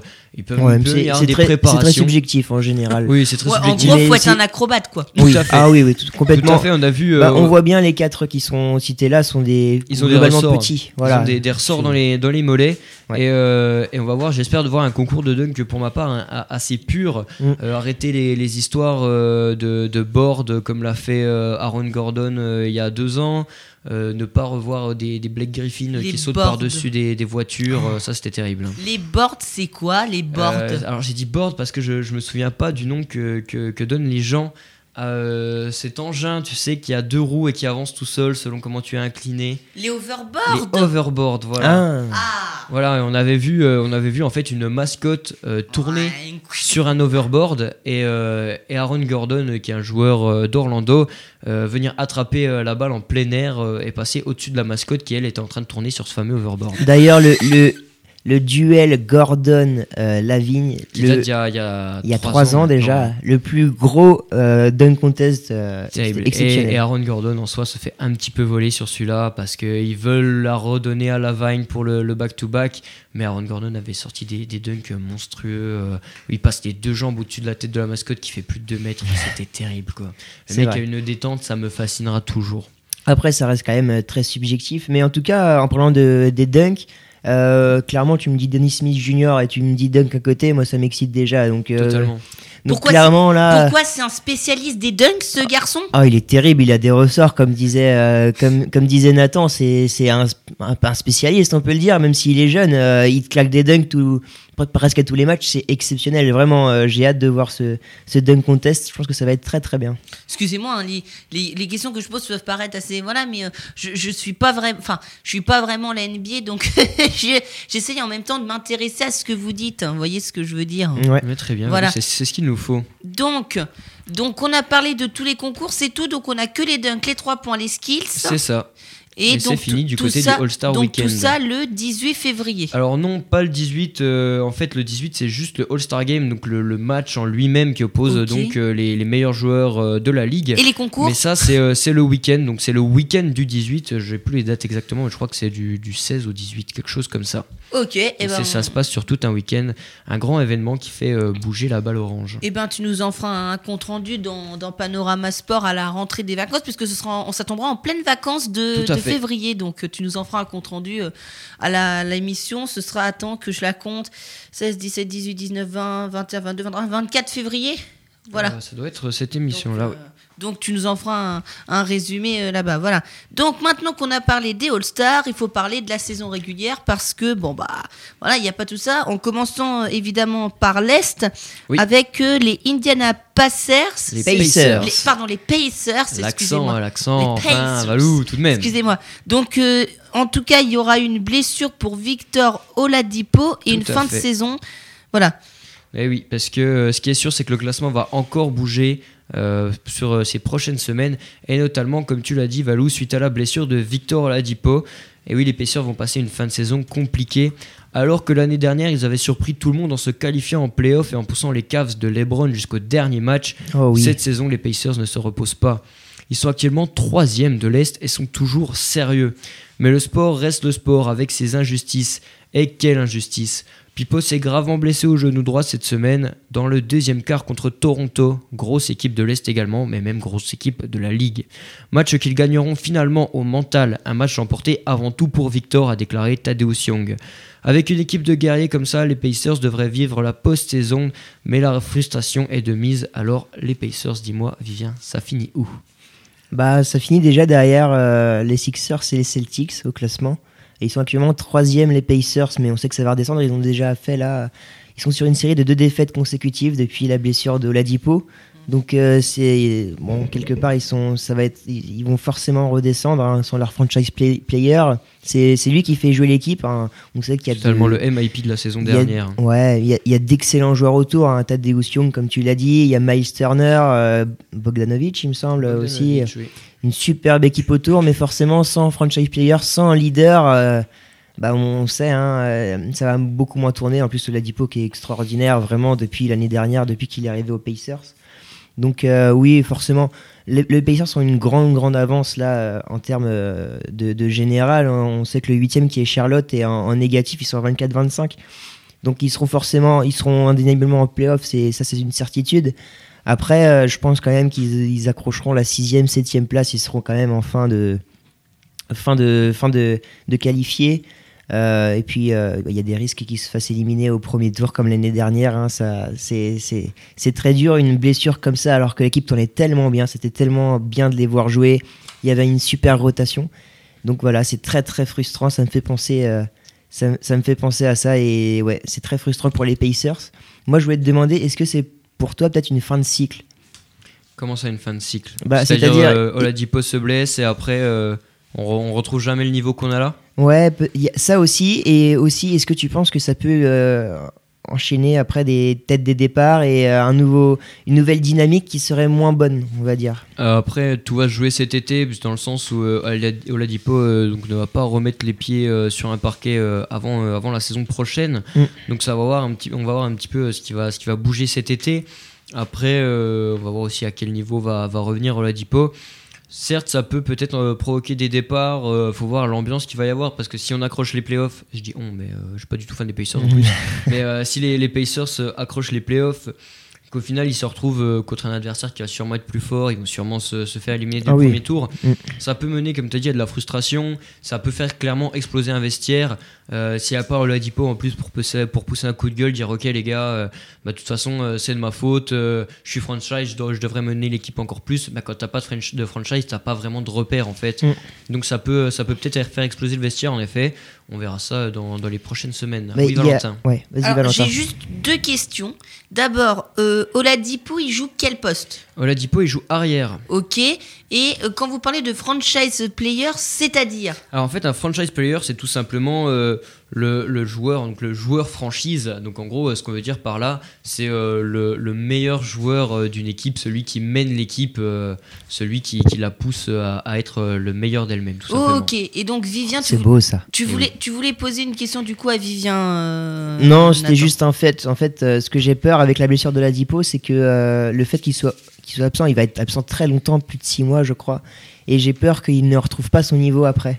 Parce que Ladipo, avant d'arriver aux Pacers, c'était un mec euh, décevant, euh, qui a jamais joué à son réel niveau quand il était à. Oklahoma. euh, tout Même le temps quand il était à décevant. Orlando, euh, Orlando Ouais. il a fait une belle saison rookie pour un rookie en tout cas, enfin Mm. une saison convenable. Ouais. Et il a déçu assez rapidement. Il a été trade à, à Oklahoma l'année où Kevin Durant s'en va. Donc on se dit, euh, bon, Oklahoma, euh, tu changes euh, KD par Oladipo, c'est pas fou. Non, Mais on se dit sûr. quand même, Oladipo, il peut apporter quelque chose. Au final, il fait une saison assez catastrophique. Il va aux Pacers, là on se dit, bah voilà, super, le franchise player, le franchise player des, des Pacers, c'est Oladipo. Euh, L'équipe va couler. Ah oui, oui, c'est sûr. Et au final, lui, là, il nous sort une saison. Il finit, euh, il finit MIP, euh, il, il rafle tout et, et c'était très très beau. MIP, Most Important Player. Oh, c'est beau. Most improved player. Improved. Improved. Amélioré, en gros, Voilà. c'est le, le- le joueur qui a, su, qui a eu la meilleure progression de l'année. Voilà, c'est ça. D'accord. Mais oui, voilà. Mais pour te dire justement, euh, ce que je- en fait, euh, un reprochement que j'ai fait à l'époque quand j'ai découvert Oladipo quand il arrivait à Oklahoma, j'avais tendance à, con- à confondre Oladipo avec Reggie Jackson. C'est-à-dire. Dans, dans le sens où j'avais l'impression que c'était un peu le même joueur, un peu le même niveau, pour te dire euh, des, des joueurs un peu décevants. Voilà, c'est là, c'est grand blasphème parce que Voilà. Reggie Jackson en joueur Oui. décevant, euh, on fait pas mieux. Hein. Voilà, c'est pour ça, c'est pour ça que j'ai rapproché euh, Oladipo à, à Jackson et euh, bah voilà, comme tu l'as dit, quand il est arrivé au Pacers, personne l'attendait, euh, personne n'attendait les Pacers à un tel niveau. Ils ont été la surprise euh, de l'année dernière. Ils se font éliminer par Cleveland alors qu'ils font, euh, ils font un, des, bout. matchs extraordinaires. LeBron James qui a été poussé au bout du bout. Bon après il est allé en finale, mais bon ça c'est LeBron. hein. Mais euh, justement, j'ai peur qu'on perde ce, ce Oladipo extraordinaire, exceptionnel, Après, je et qu'on ne le retrouve pas à ce niveau-là après. Je pense que le fait d'avoir euh, d'avoir autant marqué les Pacers et d'être arrivé à un tel niveau, il peut se dire ok, j'avais ce niveau-là, je retrouverai ce niveau-là, comme euh, par exemple a fait euh, un autre joueur euh, qui joue aux Pacers avant, Paul George. Mm. Paul George, à 4 ans, il avait le, le tibia fracassé, on s'est dit ça y est, c'est une fin de carrière pour lui. Et euh, il est revenu, il est revenu encore plus fort. Il part à l'Ouest, il fait, il finit All-Star à l'Ouest, euh, alors que que personne ne pensait qu'il allait retrouver un tel niveau. Va, fa- va falloir euh, attendre les, les prochaines semaines et tout se jouera à peu près au mental, je pense. Ouais, j'espère qu'il s'en sortira en tout cas. Et en tout cas, euh, si ça va être euh, dur euh, du côté euh, des Pacers, Ouais, Des Nets, c'est ça hein voilà, c'est- j'allais y venir justement. si ça va être dur du côté des Pacers, il y aura peut-être euh, les Nets qui leur passeront euh, devant. Euh, eux euh, qui sont en forme malgré une, une dure défaite euh, hier contre les, les Celtics. N'empêche que les Nets sont sixième à l'Est, eux qui sont en fin de classement depuis 2016, pourraient dès cette saison revenir en post-season. Mené notamment par un D'Angelo Russell qui a clairement step up euh, ces derniers mois. Ah, Seul bémol, Spencer Dinwiddie sera absent 4 à 6 semaines à cause d'une blessure au pouce. Privés de leur sixième homme si important, les Nets vont devoir cravacher deux fois plus. Playoff ou pas pour eux cette année Et si oui, combien de tours verront-ils ah oui, j'aimerais tellement qu'ils se qualifient. Mais pour moi, euh, clairement, les Nets, c'est mon équipe surprise, c'est mes petits chouchous cette année. J'ai regardé plusieurs matchs euh, de, euh, dès le début de saison, même s'ils avaient un très mauvais bilan au début de saison, au mois de novembre. bah, j'ai regardé quelques matchs et même s'ils perdaient souvent dans les dernières minutes, mais le, le jeu affiché, c'était très très plaisant à voir. Ça tourne bien le ballon, il y a une belle rotation. Bon, malheureusement, c'était avec Dinwiddie, euh, sixième homme qui là va être blessé. Euh, mais bon, 4 à 6 semaines, en, en- en soi, euh, ça va être dur pour accrocher les playoffs, mais au moins, il- on, on est sûr qu'il sera revenu euh, et qu'il pourra se préparer avant les playoffs si les Nets se qualifient. Et moi, j'espère dur comme fer que les Nets vont se qualifier parce que c'est une équipe. Normalement, euh, je pense qu'ils devraient se qualifier. Ouais. Quand on voit le Mm. 9ème, c'est les Pistons, ils sont en Mm. 21-27. Les Ouais. Nets, eux, sont en 27-24. Ils ont un peu d'avance, donc euh, s'ils arrivent à conserver ça, c'est vrai. C'est vrai, euh, mais euh, bon, euh, on sait jamais. hein. Imaginons que euh, les Wizards euh, qui reviennent en force depuis, on va en reparler d'ailleurs après, tout à fait. mais depuis la, la blessure de John Wall, de Jean Mur, euh, ils reviennent en, en force. Et euh, attention quand même, hein, parce que bon, il y a les Magic derrière, ça, c'est c'est assez faible, donc ça risque pas de revenir. Mais on sait jamais. euh, Attention à ce que les Nets ne baissent pas de niveau. J'espère pas, puisque avec euh, Ouais. avec D'Angelo Russell, je me fais pas trop de soucis. Qui, qui tourne à 20, 24 ou 25 points sur les derniers matchs. Ouais, du coup, Nathan, tu, tu m'as noté sur, euh, sur ma fiche hein, six victoires consécutives avant la défaite de cette nuit. C'est ça contre les fait. Celtics et une victoire dans le derby contre les Knicks. Les Knicks, Knicks. Les Knicks de, de New York. de New York. New York. Donc en fait voilà c'est le match New York contre Brooklyn, donc la, la même ville qui s'affronte, mais euh, ce, ce- ce qu'on peut appeler un derby n'en est plus vraiment un puisque euh, New York euh, est en fin de, de tableau depuis, euh, depuis le début de la, de la conférence. C'est difficile pour eux depuis maintenant quelques années. Ils sont 14e euh, à l'Est avec un bilan de 10-39. Donc très clairement, gagner... euh, 10-39, donc 10 victoires. 10 et victoires et 39 défaites. Donc voilà, donc gagner contre les Knicks, c'est un petit peu... euh, Et 10, victo- 10 défaites consécutives, hein, rappelons-le aussi. ah oui, non, mais les Knicks, c'est c'est vraiment, euh, c'est vraiment moche à voir jouer en ce moment. Euh, ils sont notamment privés de Christa Porzingis, toujours blessé euh, Oh là depuis là. euh, la saison passée. Ok. Tristesse. Bon, bah, sur les sur les Nets, je pense qu'on a dit ce qu'on pouvait dire, Nathan. hein. Tout à fait. Les, les Wizards? Voilà, les Wizards, on reste hein. en, en conf Est et on va partir du côté de la capitale à Ouais. Washington, qui a vu son meneur John Wall se blesser et être out jusqu'à la fin de la saison. Et pourtant, Washington, qui était dans le mal depuis le début de la saison, se voit grappiller des places et des victoires. On dit merci Bradley Bill, mais aussi un peu merci à Thomas Sotarowski. Mm. Les playoffs semblent accessibles, mais seront difficiles. Mais la question que je te pose, Vivien, ne porte pas sur les playoffs, mais plus loin sur l'avenir. John Wall et les Wizards, est-ce que ça doit s'arrêter? Washington devrait-il penser à se reconstruire? Bah, ça a été le débat euh, en fin d'année dernière et en début de cette année, avant sa blessure d'ailleurs. Euh, bon, les, les Wizards étaient résignés apparemment, ils voulaient absolument, ils devaient en tout cas euh, se séparer de Bradley Bill ou de John Wall.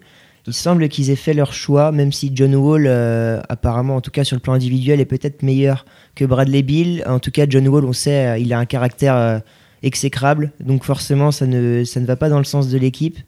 Et, donc, ils ont décidé de garder Bradley Bill. Apparemment, selon plusieurs médias, ils, auraient, ils étaient partis pour vendre John Wall. Alors maintenant, vu que le Jean Mur il s'est blessé, ça va être plus compliqué de le, de le revendre. Et déjà qu'en plus, quand ils avaient cherché à le, en tout cas en parler à d'autres franchises, il n'y avait pas grand monde qui, le voulait. Ça se poussait pas au balcon, comme on dit. Euh, donc, euh, donc pour moi, oui, John Wall euh, s'est amené à, quitter les Wizards. On le voit bien là. Hein, comme, comme tu l'as dit avec Thomas Satoransky, le gars, le gars ne fait pas une grosse saison. Forcément, il est dans l'ombre de, de John Wall. Le gars arrive, alors ça doit être juste après la blessure de John Wall ou quelques matchs après. Le gars fait un triple-double. Oui, tout à fait. Donc ça, ça, ça montre un peu euh, à quel point euh, il, y a, il peut y avoir un effectif aux Wizards, hein, parce qu'on n'a peut-être pas l'impression, mais il y a quand même des joueurs aux Wizards. Donc euh, oui, un autoporteur euh, un autoporteur, peu ouais. sous-côté, un peu euh, Mm. surpayé, c'est vrai. mais euh, qui pourrait peut-être un jour, on l'espère, pro- provoquer un petit peu plus de statistiques. Voilà, donc déjà je t'en avais parlé, j'y crois moi forcément comment au, au playoff, hein, et éventuellement il remonte un peu là. D'ailleurs tu parles d'autoporteur, moi je vois aussi Trevor Ariza hein, vois ça totalement, oui. qui revient, qui était à alors de Houston et voilà, qui a été exactement. euh, à Phoenix en début de saison. Voilà, il y a aussi le petit Thomas Bryant qui est, qui est pas mal aussi, qui est très le- très bon. Le fils spirituel de Kobe, pas Et- du tout. Ah Ouais, non, pas du tout, non. Le fils spirituel. Ah de non, non, non, il y a que le nom de famille Mais euh, en commun. Puisque Kobe Bryant. Ah yeah Ce gamin, c'est un le pivot, il n'y a euh, rien à voir, il y a rien à voir au niveau du profil, mais oui, il y a une bonne petite équipe. Donc euh, oui, oui, bah, oui, John Wall pour moi c'est amené à, à, à quitter euh, les Wizards. Après, où est-ce qu'il ira? Et je te pose une, Je deuxième- une question justement autour de, John- de John Wall qui, qui vient de, de- de m'arriver en tête. Est-ce que ce serait pas justement euh, cet été le moment de voir la réunification tant attendue entre John Wall et DeMarcus Cousins, les deux anciens euh, joueurs de la DC University? Et les Warriors sont Alors passés aux, Warriors alors. Pas forcément aux Warriors, puisque, euh, puisque DeMarcus Cousins, finalement, il me semble, hein, si je ne dis pas de bêtises, a, a signé que pour, euh, que pour un an. Enfin, il lui reste une année de contrat. Mhm. Donc euh, il sera agent libre dès cet été, il me semble, si je ne dis pas de d'ânerie. Donc pourquoi pas euh, faire un trade et en plus aller rejoindre des Marcus Cousins dans une équipe euh, quelconque. Bah écoute, en tout cas au niveau du profil, ça pourrait correspondre puisque Demarcus Cousins c'est le, genre de joueur à mettre beaucoup de points mais à pas trop gêner les, les arrières pour shooter.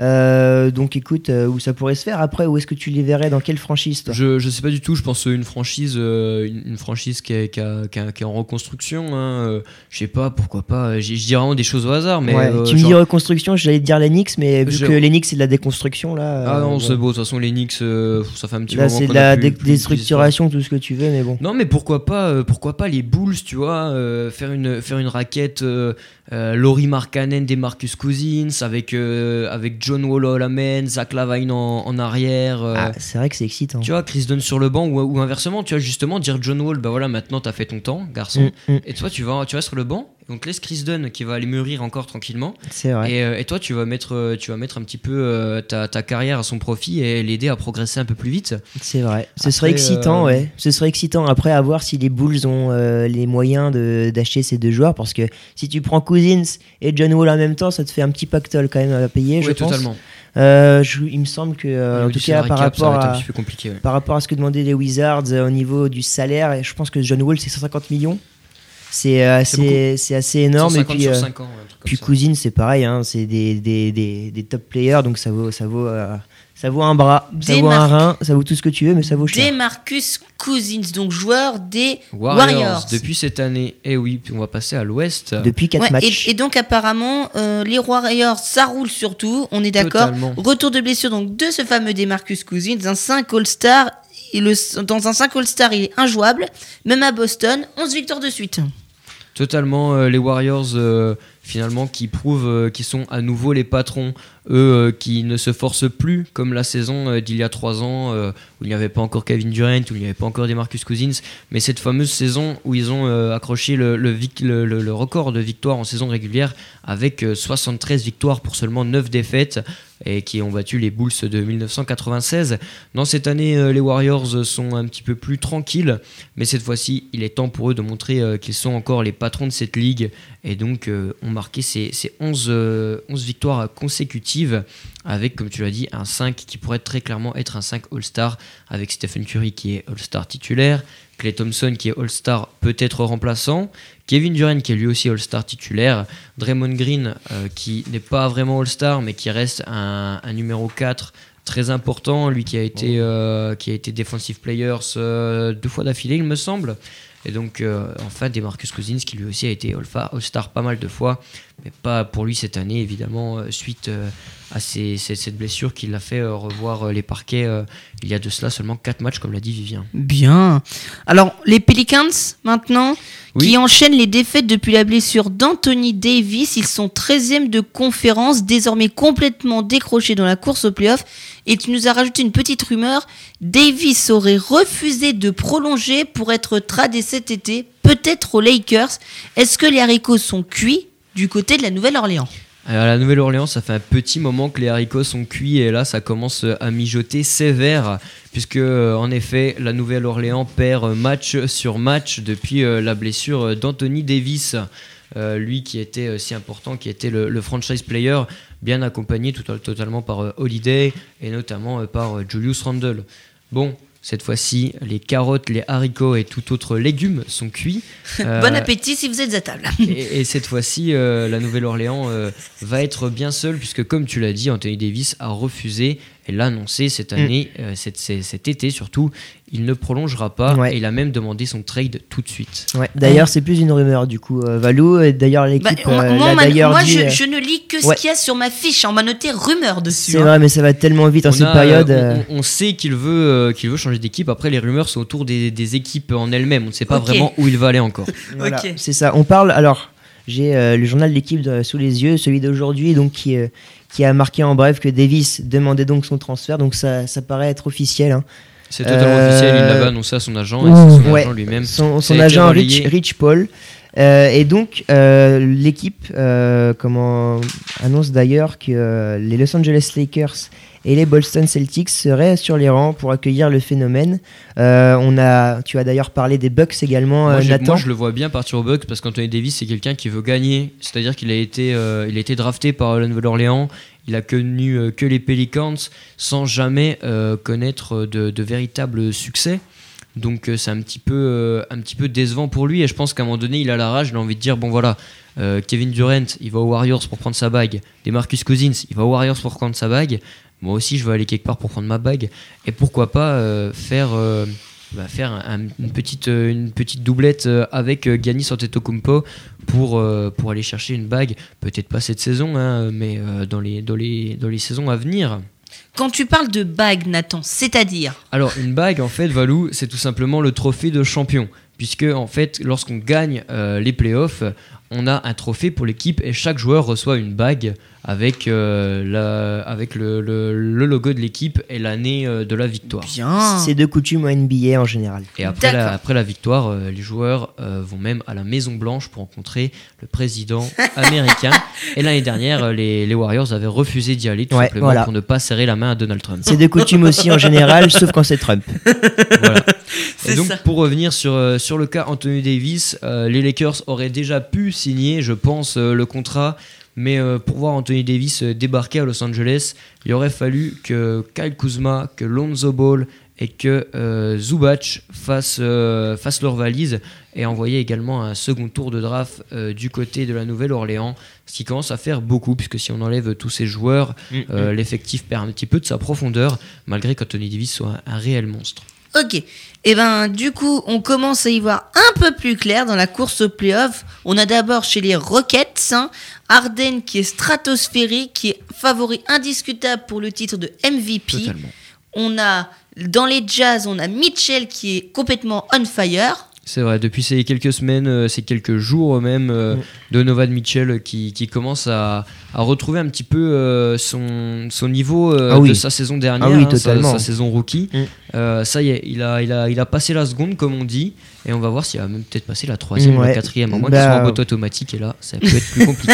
D'ailleurs, pour donner le bilan des dix dix derniers matchs, les Jazz, c'est 9 victoires, une défaite. Ça te montre un peu la dynamique actuelle du d'Utah, des, des, Donc du c'est club, un- c'est un de la 9-1. franchise de Rudy Gobert. C'est ça. Rudy Gobert.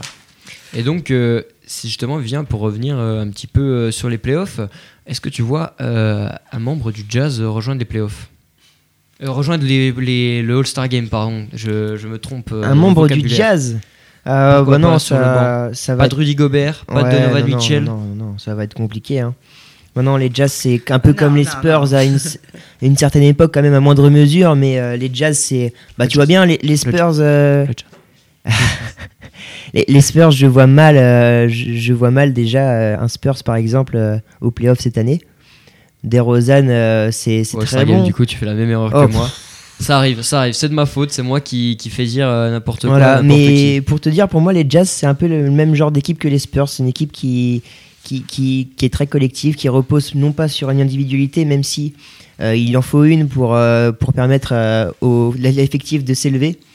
Donc c'est pour ça que justement euh, le, le collectif prime sur l'individuel. C'est d'ailleurs assez rare en général dans les franchises dans NBA, mais c'est le cas en tout cas chez les Jazz et les Spurs. Et donc c'est ce qui dessert un peu par- parfois le l'individuel, le, joueur. Donc c'est un peu comme les Spurs, même si aux Spurs il y a Aldridge et DeRozan, bah au Jazz t'as Rudy Gobert et t'as Donovan Mitchell, mais je non, je pense difficilement qu'il y aura de il y aura euh, de, de joueurs de jazz au playoff. Et, All-Star Game. All-Star Game. oups, et dans les Spurs, on a Aldridge qui est excellent et DeRozan du coup dont l'effectif tourne bien finalement. C'est ça, euh, aux Spurs, euh, les Spurs qui sont 6 avec euh, 29 victoires pour euh, 22 défaites. C'est sûr qu'ils nous ont habitués à, à mieux il y a de ça quelques années où ils finissaient euh, toujours euh, leur euh, saison euh, à plus de 50 voire 60 victoires. Toujours euh, mené par Greg Popovich, euh, le stratège, et d'ailleurs, euh, qui, qui- il y, a eu- il y a eu une, une rumeur. Greg Popovich pourrait euh, peut-être euh, faire euh, sa valise et partir en retraite dès euh, la fin de saison. Lui qui, euh, qui commence à avoir euh, soit plus de 70 ans. Greg Popovich, euh, Plus qui a- de 70 ans. oui, il est, il est, il est coach, hein, il n'est pas joueur. Ah, pardon, oui, il est coach. désolé, non mais Y a tu pas de souci. dis 70 ans. Non, Greg Popovich qui est tout simplement un, si ce n'est le meilleur coach de l'histoire, mais qui a subi euh, pas mal de, de dysfonctionnements euh, ces temps-ci et pas mal de départs. Euh, il a perdu Tony Parker, qui, qui l'a toujours connu, qui est parti à Charlotte. Manu Ginobili qui est sur la fin. Il y a Kawhi Leonard du coup qui est parti à Toronto. Tim Duncan qui a pris sa retraite il y a maintenant quelques années. Et le plus tragique évidemment, euh, c'est qu'il a, euh, il a perdu sa femme euh, il y a de cela quelques mois maintenant, qui est décédée des suites d'un cancer. Et donc qui pour le remplacer? Popo, Popovic hein? On ne sait pas encore, euh, déjà c'est pas officiel, hein, il Déjà, n'est on pas sait encore pas parti, fera la- mais c'est juste une la petite rumeur qui, qui tourne comme ça. D'accord. Et donc, en rodage, on, on note en rodage donc les Clippers, les Lakers, les Kings, les Wolves, les Mavs aussi. Ça vous étonnerait que les Lakers ne soient pas en playoff cette saison? Les Lakers, euh, c'est un petit peu compliqué euh, ces derniers temps puisque LeBron James, le, le King incontesté, le meilleur joueur de l'histoire, n'en déplaise aux fans de Michael Jordan, Oui. euh, est blessé depuis euh, un, un petit moment maintenant. Euh, donc euh, les, les- les matchs étaient un petit peu plus compliqués du côté de Los Angeles et euh, les Lakers sont- ont un petit peu plus galéré, enchaînant euh, parfois quelques défaites. Euh, et forcément, LeBron James va revenir incessamment sous peu. Oui. Il a mis une photo euh, sur Instagram et on l'a vu euh, très clairement, il est déterminé, Got. les muscles sont acérés et il va tout casser. Alors moi, je veux pas dire, mais pour euh, nos auditeurs, moi, dans la, dans la cabine à la technique, on a la photo de Magic Johnson. Matt Johnson qui est un immense est, euh, joueur, euh, Irvin de son prénom, Irvin Johnson, Voilà. euh, qui est tout C'est un simplement joueur des Lakers, du coup. tout à fait euh, dans, dans les années 80, Tout à fait, Thierry. qui est tout simplement euh, le meilleur meneur pur à avoir foulé les parquets. C'est lui qui a inventé le showtime, c'est lui qui a inventé les, les passes décisives euh, magiques, tout simplement. Bon, eh bien, Magic, je m'incline devant toi. Voilà. Ça, c'est fait. Donc, on, cette page NBA est maintenant tournée. En Oui. effet, Eh ben, on l'a bien tournée, cette page. Hein, C'est vrai, j'avais promis d'être concis et plus rapide, mais euh, on, a je fait n'y arrive 40, pas. on a fait 40 minutes. Oh, bah oui, Plus mais. que ça. pour 45 les- minutes. Oh, on, a, pour- on a commencé on a à commencé à 19h35. Ah, on, on devrait faire un- une, une- Non, on une a émission même fait plus spéciale que NBA, ça. je pense on, on pourrait tenir deux heures, je Une- crois. une- on, a, franchement, oui. on a fait 1h05, messieurs. Oh là là. Bon, c'est pas grave, mais la NBA, Bah ça, oui, va- t'as raison. ça valait bien 1h05. Ça valait bien 1h05 Merci parce Valentin que pour ta c'était- c'était compréhension. C'était très complet en tout cas, voilà. Euh, c'est pas grave, on passera moins de, moins de temps sur les autres sports. Alors juste avant de passer à la partie qui était euh, pour le tennis, pour l'Open d'Australie, euh, juste je vais peut-être vous donner les compositions d'équipe du match qu'on va suivre tout à l'heure dans 4-4-2, cette demi-finale de Coupe de la Ligue à Roudourou entre l'en avant de Guingamp et l'Est Monaco. On a les compositions d'équipe. Euh, je vais vous les donner. Donc, du côté des Guingampais, on va avoir Calais Johnson dans les buts. En défense, Rebocho, Eboa Eboa, Kerbrat capitaine et Tchèque Traoré. On aura au milieu de terrain Euh, je suppose que ce sera un 4-3-3, je ne sais pas, tu me corrigeras Vivien si je dis de bêtises. On aura Marcus Coco, on aura Ndong, on aura Dido. Ndong, d'accord. Et qui, on a- qui va donc débuter euh, titulaire. Ouais, et, Très on bien. a, et en attaque, on aura Rodelin, Thuram et Mendy. Ouais, euh, Mendy, tu- Mendy Rodelin, pour moi, c'est c'est pas mettre titulaire, donc à, à voir, mais euh, bon, euh, Voilà. on sait qu'en face, il y a Monaco, donc euh, tout est jouable. Et du côté de Monaco, du coup, on a Daniel Subasic dans les buts. Ah, le fantôme On aura Camille Glick, Djibril Sidibé, euh, Badiachil. Oh là, Et Ronny, et Ronny- et Ron- on aura ensuite Ronny Lopez, Ah. Fodé Balotouré, D'accord, c'est pas mal. ok, euh, Cesque Fabregas qui sera sur la feuille de match. Ok. On aura William Vainqueur aussi qui est aligné par euh, Leonardo Jardim. On aura. Golovin, Moussa Silla et Martins. J- euh, Gelson Martins ben, La nouvelle recrue, il me semble. bah ouais, c'est ça. D'accord, la nouvelle recrue, J- J. euh, Martins. Donc ouais. je suppose que c'est Gelson Martins. Qui est, dû C'est à- ça. qui est arrivé hier ou il y a deux jours. euh, donc c'est ouais, c'est surprenant de le voir en demi-finale de Coupe de la Ligue quand même. Ça montre que peut-être qu'il est en jambes et que Jardim euh, lui fait confiance. Bon, on le voit, le milieu de terrain est exceptionnel. hein. Ce milieu de terrain-là, si c'est en rodage, si, c'est- si ça joue bien, euh, c'est niveau Ligue des Champions. Bon, la défense, c'est niveau Ligue 2 actuellement. Le gardien, euh, c'est niveau national. C'est niveau Mandanda, comme je dis, en ce moment. Donc, euh, bah, c'est une équipe en demi-teinte. Et puis, c'est une équipe qui n'est pas habituée encore à jouer ensemble, qui n'est pas, qui n'est pas en forme physiquement, qui n'est pas en forme mentalement, qui n'est pas, qui n'a pas la confiance. Donc, euh, même si Guingamp est dernier, même si Guingamp n'a gagné qu'un seul match à domicile en Ligue 1 cette saison, tout est jouable. C'est un match ouvert entre deux équipes, les deux pires équipes de Ligue 1 actuellement. Donc, tout est jouable. C'est ça, le 19e contre le 20e. Juste une petite statistique avant qu'on passe au tennis. Euh, les Guingampais, les Monégasques en Coupe de la Ligue se sont rencontrés deux fois. Et deux fois, ça a tourné à l'avantage de l'AS Monaco pour des victoires. Aïe. Donc 2 à 0 en, le 14 janvier 2015, euh, donc en huitième de finale, je suppose. Et une victoire en 2004, 1 à 0 le 21 décembre. Donc ça devait être en 16e de finale. Aïe, ah, c'est, ça sent pas bon. On dit souvent jamais 203. J'espère que ce sera pas la Mais, troisième mais ce en soir. tout cas, ces, demi ces, ces matchs se sont toujours joués à Monaco, à Louis II. Donc c'est la première fois qu'un Guingamp Monaco en Coupe de la Ligue va jouer au Roudourou. Donc peut-être qu'avec l'appui du public, on ne sait Ouais, jamais ce va que se peut jouer faire- devant un public, tu veux dire, pour une fois. Va se jouer devant le public Guingampais, oui. Ouais, devant un public tout court. Parce qu'à Louis II, bon, on sait qu'il n'y a pas de public. donc, euh, Ok, d'accord. Voilà. Je, je comprends ce que tu veux dire, donc d'accord, ok. Euh, voilà, donc c'était juste un petit point Coupe de la Ligue pour donner des compositions et on en reparlera évidemment tout à l'heure dans 4-4-2 avec toi Vivien et peut-être aussi avec un nouveau chroniqueur Guillaume euh, Monnier. ouais, qui est la Notorious d'habitude le lundi soir. On ne sait pas s'il sera là ce soir. On l'attend de pied ferme. Monnier, t'as intérêt à venir. Na- Un Nathan, très, bon, euh, un très très bon chroniqueur. Nathan, Guillaume. si tu veux rester avec nous, il n'y a aucun souci, tu es le bienvenu. Ah, tu sais, Valentin, c'est très gentil, mais j'ai d'autres chats à fouetter par la suite. euh, et- et Ah oui. que. que- D'autres chats au féminin? Non, non, non, non, non. Tenteras pas la blague. Je, euh. je censure cette blague, je censure cette blague, Vivien. Bon, plutôt que de dire des bêtises, parlons de tennis et de l'Open Australia. Normalement, c'était Noah, euh, Noah Merlin, notre chroniqueur euh, tennis, qui était censé nous, alors que ça part complètement en vrille dans ce studio, je ne contrôle plus rien, c'est pas grave. Donc, c'était... Non, non, tu lâches ce couteau.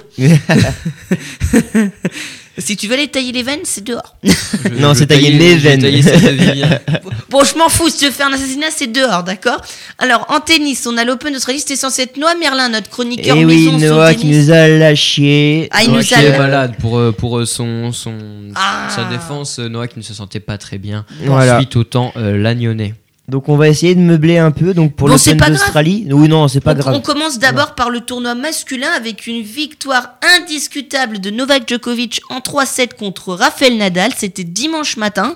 Est-ce que il va continuer de rouler sur le circuit cette saison? Bah, en tout cas, il a bien roulé sur Nadal dimanche, donc c'était quand même assez incroyable.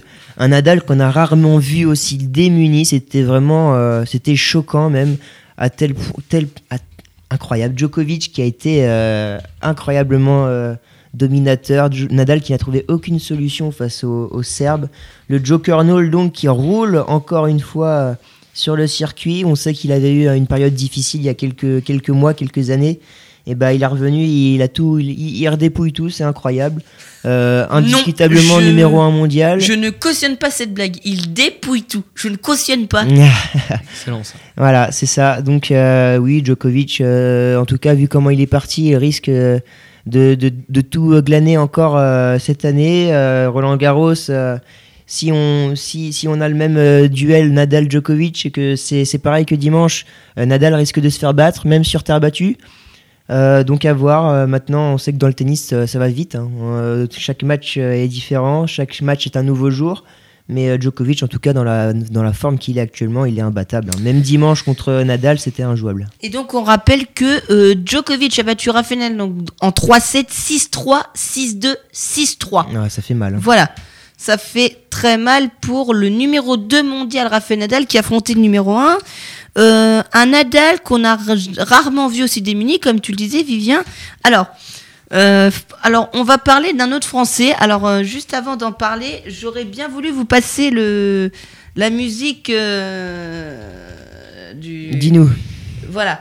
Parce que euh, ils m'ont écrit sur ma fiche, hein, je vais lire ce que vous avez écrit sur ma fiche. Vous avez écrit le, fabuleux, destin, du poulain d'Amélie. Voilà. Voilà. En référence à Lucas Pouille. C'est ça, voilà. Et j'aurais bien, j'aurais bien voulu mettre la, le- la, la bande originale, évidemment, avec. euh, Le, le ce destin film d'Amélie Poulain et pas du Poulain d'Amélie évidemment. C'est ça. compris la, la petite blague. N'aurais-tu pas cherché le contraire, Valou? Non, Non. non, non, non, non, non. Ça va alors. Alors, on va, on va, on va, on va voir si on l'a ce petit piano solo. J'ai fait référence d'ailleurs à, à ça puisque c'était euh, un titre de l'équipe euh, lorsque Pouille est arrivé en demi-finale et ça m'a interpellé. C'était une, une euh, excellente puisque ça, ça parlait bien de Pouille. Alors voilà, est-ce qu'on l'a trouvé? Voilà. C'est ça. Bon, c'est un peu triste hein, Pas pour facile le euh, coup. d'échanger mais, euh, euh, des balles jaunes là-dessus. hein. Non, c'est sûr. on, on se croirait, on se croirait d'ailleurs à Lannion aujourd'hui là, avec le temps qu'il y a eu. euh. Ouais, la C'est- tempête. C'est ce qui se passe dans ma tête quand je regarde Et par la c'est- fenêtre. et- et c'est- C'est une tempête euh, que j'appellerai et, qui s'appelle Gabriel. non. Je n'ai pas la référence. C'est- Ça doit être une référence à Johnny, je non suppose. mais franchement, vous avez pas la référence. Mais Référence à vous, Johnny, non vous êtes Non, franchement. pas référence à Moi, Johnny. je l'appelle. euh, je l'appelle. euh, Vous la connaissez cette tempête, hein Gabriel, Voilà. C'est- ça part euh, en émission musicale. Ouais, ça y est. Vous êtes bien sur Notorious ce soir, on va parler NBA. Non, non, Laisse le mais, Notorious tranquille. non, mais voilà. Écoutez la Notorious, évidemment, tous les lundis entre 21 et 23 sur 107.5 et sur radio-ttu.fr, évidemment. Donc, on parlait du fabuleux destin donc de Lucas Pouille. euh, donc, qui a fait une demi-finale contre Joko. Bon, il s'est fait bouffer contre Joko, ça. euh, Ouais, mais sa première, c'est à noter quand même. 6-0, 6-2, 6-2. Ouais. Ouais, mais Pouille qui a fait euh, le premier grand chelem de, de, de sa jeune carrière, qui a fait un excellent tournoi notamment en sortant Borna Koric, numéro 11 mondial en huitième de finale, au bout des 5 sets. Alors qu'il avait perdu en Coupe Davis, c'est ça hein? Exactement. Et donc justement, ça prouve que avec l'arrivée d'Amélie Mauresmo après la Coupe Davis, ça a peut-être fait un, un électrochoc dans la tête de Pouille, donc qui a ensuite battu Raonic en quart de finale, alors que Raonic roulait sur euh, la concurrence. Il avait mangé euh, Vavrinka, Kyrgios, il avait enchaîné les victoires. Euh, Alexander Zverev également. Donc voilà, c'est un excellent tournoi pour Lucas Pouille qui a fait la, la surprise, qui est donc en bonne forme dû au conseil d'Amélie Mauresmo. Euh, je pense qu'on peut être optimiste pour la suite de la saison euh, pour Lucas Pouille. Ok, pardon. Non, non, excusez-moi, c'est juste que j'étais en train de lire ma fiche en même temps. Donc voilà, donc est-ce qu'on peut être optimiste pour la suite de la saison 2 du Capouille Votre réponse? Oui, oui, Oui. complètement. Ok. merci euh, Nathan. Par Pas contre. Par contre, on, je vous- on en a, on l'a pas écrit sur ma fiche, mais j'aurais bien voulu qu'on en parle. C'est Stefano Tsitsipas Oui, qui a fait un, un tournoi mais monstrueux. Il est tombé en demi contre Nadal, ouais, logiquement d'ailleurs. très logiquement. Il est Ouais, tombé. mais un- le petit jeune grec de 20 ans euh, qu'on voyait pas euh, aussi talentueux, on- qu'on voyait pas aussi haut euh, dans, les, dans les fiches, euh, aussitôt en tout cas. Et euh, le, le gamin euh, sort la légende Federer en huitième de finale. C'est ça. Euh, le gamin arrive en demi-finale contre Nadal. Le gamin a un service monstrueux, euh, une, euh, un taux de réussite euh, de, de première balle euh, incroyable, extraordinaire. Donc euh, à voir pour la suite. Pour moi, euh, Tsitsipas, en tout cas, euh, le gamin a déjà fait une demi-finale en, en Roland Ga- en Roland Garros. En Grand Chelem, chose que n'a pas encore faite euh, Alexander Zverev, quatrième mondial, donc euh, on peut se poser des questions. Tsitsipas qui j'espère, euh, on, on l'espère, qui jouera peut-être les, les hauts de l'affiche dans les prochaines années. C'est ça. Et donc on parlait du coup de Federer éliminé par Tsitsipas justement en huitième de finale. Est-ce qu'il va participer Il va partici- il participera à Roland Garros? C'est une Oui. première depuis 2015. Voilà. Vraisemblablement oui, c'est ce qu'ont c'est ce qu'ont annoncé plusieurs médias et c'est ce qui pourrait être plausible. Alors va-t-on vivre la dernière saison de Roger Federer sur le circuit, euh, Vivien? Alors c'est la question maintenant depuis 2016, depuis 2017, 2018, ça devient, euh, ça devient une routine. Combien Federer? 37, 38 37 ans, 37? ça devient un marronnier d'ailleurs depuis quelques saisons. Il a eu des baisses de, de régime, baisses de niveau, et puis il est remonté au, au plus haut niveau du tennis, euh, du tennis masculin en 2017. Euh, mais clairement là, euh, je pense que le physique commence à lâcher, je pense que la tête commence à ne plus trop être là, donc euh, bah, malheureusement ça, peut paraître triste, mais euh, il y a des chances que ce soit la dernière saison de Roger Federer sur le circuit, oui. Surtout que euh, on sait que la terre battue n'est pas son fort parce que ça demande énormément d'efforts justement.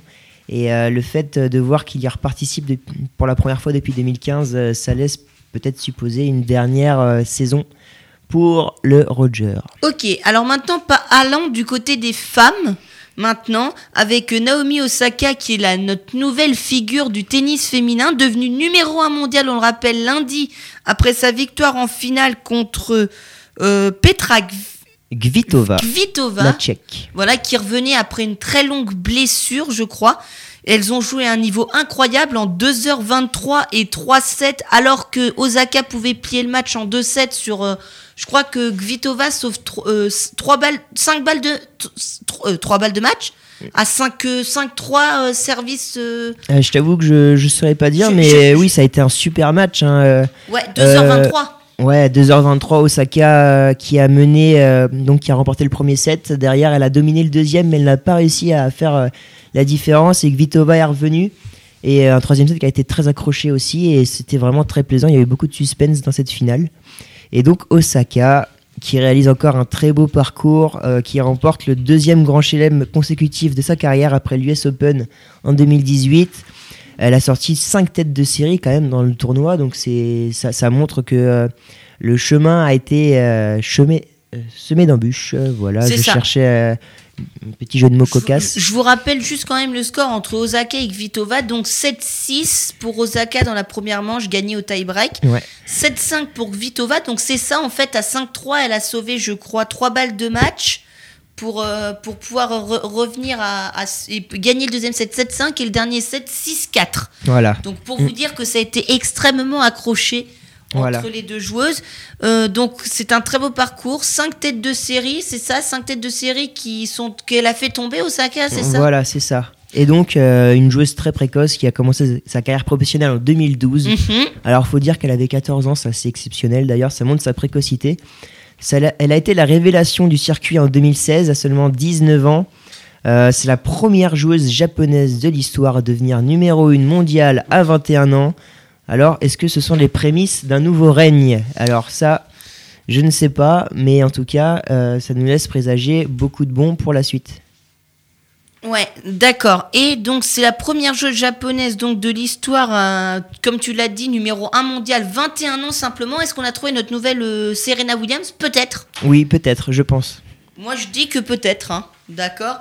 Donc après ça, notre avis n'engage que nous. Voilà, donc ça c'était pour la partie du tennis. Maintenant, on va passer à la partie que vous attendiez tous, le handball. Euh, Est-ce qu'on passe l'extrait avant, Vivien Euh, non, on, on le passera après. On va d'abord. On euh, parle de la victoire des Danois donc en finale qui sont devenus champions du monde contre les Norvégiens. Voilà, c'est ça, une victoire indéniable des Danois de Mikkel Hansen, Ils ont été 31-22 intraitables. À devant son public contre des Norvégiens tombeurs de l'Allemagne en demi-finale et complètement dépassés. On a vu un public survolté, toute une salle en rouge derrière sa nation qui a véritablement mangé les Norvégiens. C'était une boucherie hein, quand même euh, sur le terrain. Euh, première victoire donc en championnat euh, pour, euh, pour les Danois. Mikkel Hansen, le joueur du Paris Saint-Germain, finit la rencontre avec 7 réalisations, ce qui lui permet de terminer largement en tête du classement des buteurs avec 72 buts tout au long de la compétition et surtout d'être élu meilleur joueur du tournoi. Euh, et puis d'ailleurs, maintenant, on va pouvoir parler de la France. Ouais, c'est ça. La France, du coup, pardon, la France, donc, les experts qui sont allés arracher une médaille de bronze à la dernière seconde contre ses voisins allemands. 26-25. Je vous propose donc d'écouter euh, la, la, le- la séquence, la dernière séquence, qui est donc le dernier but de l'équipe de France de compétition et qui leur donne la troisième place. Attention, frisson garanti. Du temps mort, le public, la bronca et le bras levé. Allez les garçons, avec le renversement, Lucas Ballon et l'arrêt de Silvio Eneveter, le combat pour récupérer le ballon, c'est une balle de match désormais entre les mains des Allemands. Attention, bien défendre les dix dernières secondes. Allez être solide les garçons. Ouais, et il se jette sur tous les ballons. Il y aura une dernière opportunité. oui, oui, oui. Michael Guigou pour Nicolas. Et voilà. Ah, vidéo, vidéo, vidéo. le but sera accordé. Vidéo, vidéo. Le but sera accordé. Il a été inscrit à la 59e seconde. Le but sera accordé. La France, la France va décrocher la médaille. Alors, un but qui a été finalement accordé après euh, visionnage de la vidéo, c'est ça Parce qu'on était au clutch, c'est ça- enfin c'est un peu comme si qu'on était au clutch au, au basket, hein, pour reprendre le terme de la NBA, pardon. Tu me parles de basket comme ça, Lou, j'aime bien que tu me brosses dans le sens du poil. C'est gentil. donc les arbitres, on le voit très clairement cette vidéo, donc euh, source et Bein Sport hein, qui regarde et qui accorde le dernier but. Ouais, Donc les Bleus sont champions, euh, enfin sont troisième, sont- médaille de bronze. sont médaille de bronze donc de ce mondial. Donc en Ouais, fait, merci à Beansport d'ailleurs pour ses commentateurs. Là, c'était euh, un beau petit moment. On aurait cru qu'on on a cru qu'on avait gagné le, le championnat du monde. Malheureusement, c'était la troisième place. poteau. Mais euh, en, en tout cas, euh, oui. Eh ben Karabatic, sauveur d'une nation, évidemment, donc grâce à un but sur le gong de Nicolas Karabatic, arrivé au, au cours du tournoi et qui était soigné de sa blessure. Euh, alors, on est retombé, Vivien, c'est un peu sur le même scénario qu'en phase de poule. On le rappelle, les Allemands nous avaient accroché 25 partout. On l'avait suivi d'ailleurs hein, Sur 4-4-2 à ce sur moment-là. 4-4-2 à ce moment-là, avec ce merveilleux commentaire d'Amaury Lebeau. Exactement. Maury Lebeau euh, qui a parlé de handball et qui aurait bien, bien fait de rester plutôt sur le foot. Mais non, mais non, on peut pas être bon partout. Ça, c'est c'est ce qu'on dit toujours.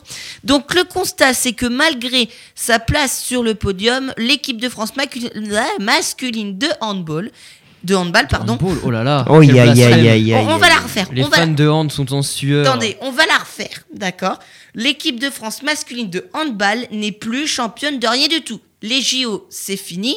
Les mondiaux, c'est mort. Les championnats d'Europe, pareil.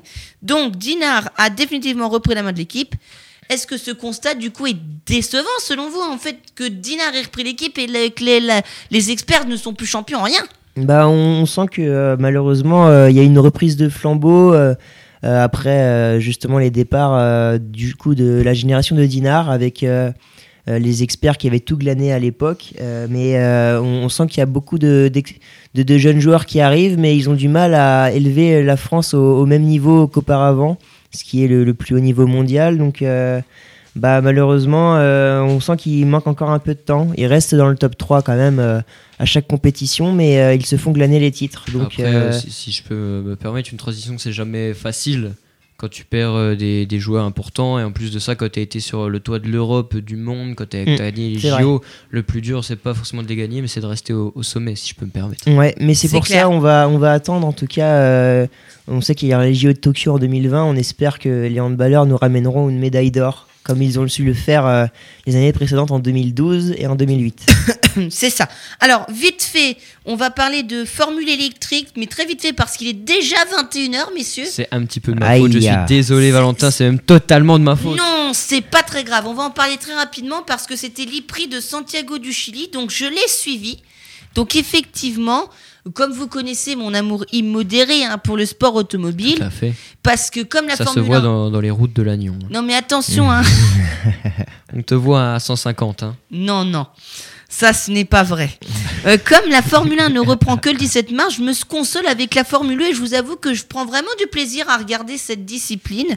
Euh, comme, euh, comme, comme, euh, comme, euh, comme je le disais, donc les, les, les pilotes pardon, étaient à Santiago du Chili pour la troisième manche du championnat de Formule 1 avec un tout nouveau circuit, donc à Santiago du Chili, avant, le e-prix se déroulait dans la ville. Désormais, c'est complètement en dehors de la ville que le tracé a été construit. D'accord? Euh, C'est un circuit donc hors de la ville qui accueille l'épreuve. Techniques et adresses sont requises pour conduire sur ce circuit, comme en témoignent les deux épingles qui sont juste avant la ligne droite de départ arrivée. Un vrai casse-tête pour tous les pilotes. Et donc, on a eu une polémique lors des qualifications de ce e-prix, parce que c'est vrai que le samedi a été émaillé d'une polémique. Mais d'abord, une petite explication s'impose, messieurs. Vous savez, les qualifications en Formule 1, non, vous le savez pas, ne, Non, pas se, vraiment, ne se déroulent pas de la même manière que les qualifications en F1. En F1, vous avez trois séances distinctes, Q1, Q2, Q3.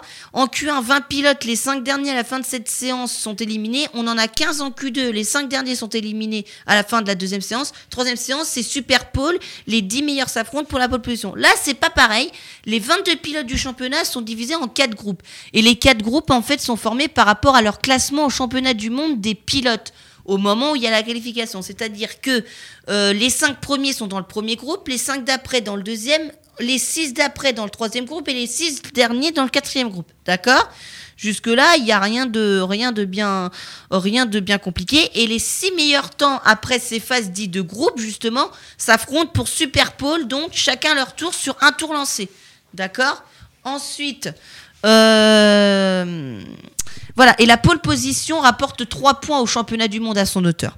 Le problème que cela engendre, c'est que les temps du groupe 1 sont largement inférieurs aux temps des trois autres groupes, car la piste se gomme au fur et à mesure. On a des petits bouts de pneus qu'on appelle de la gomme qui se déposent sur le circuit, et plus il y en a, plus la piste est rapide, en fait, évidemment.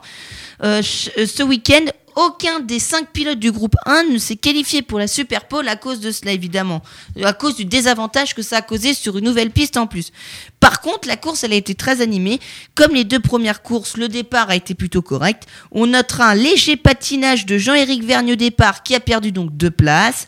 Il s'est retrouvé 15e au premier virage. C'est Sébastien Buemi qui a dominé la course, mais un accident dans le dernier quart d'heure de course l'a contraint à abandonner. Il a laissé la victoire à Sam Bird, qui s'impose devant Pascal Verlaine et Daniel Apt. Jean-Éric Vergne, lui, a été contraint à l'abandon après un queue causé par Antonio Félix d'Acosta, le premier vainqueur de la première course de cette saison de Formule 1. Euh, la prochaine manche de ce championnat aura lieu à l'Autodromo Hermanos Rodriguez. Ce sera Mexico Quel accent et ce sera le 16 février prochain. À défaut d'avoir un mauvais accent anglais, autant avoir un bon accent espagnol. Sur vrai. ce, c'est la fin de cette émission, messieurs. Je vous remercie d'avoir été avec nous.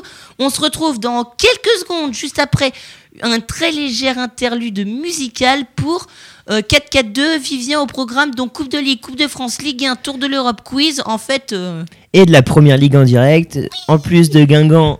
euh, Monaco pour les demi-finales de Coupe de la Ligue. Et ça. puis on aura aussi de la Coupe d'Italie avec AC Milan, Napoli. À tout de suite sur 4-4-2. allez à tout de suite.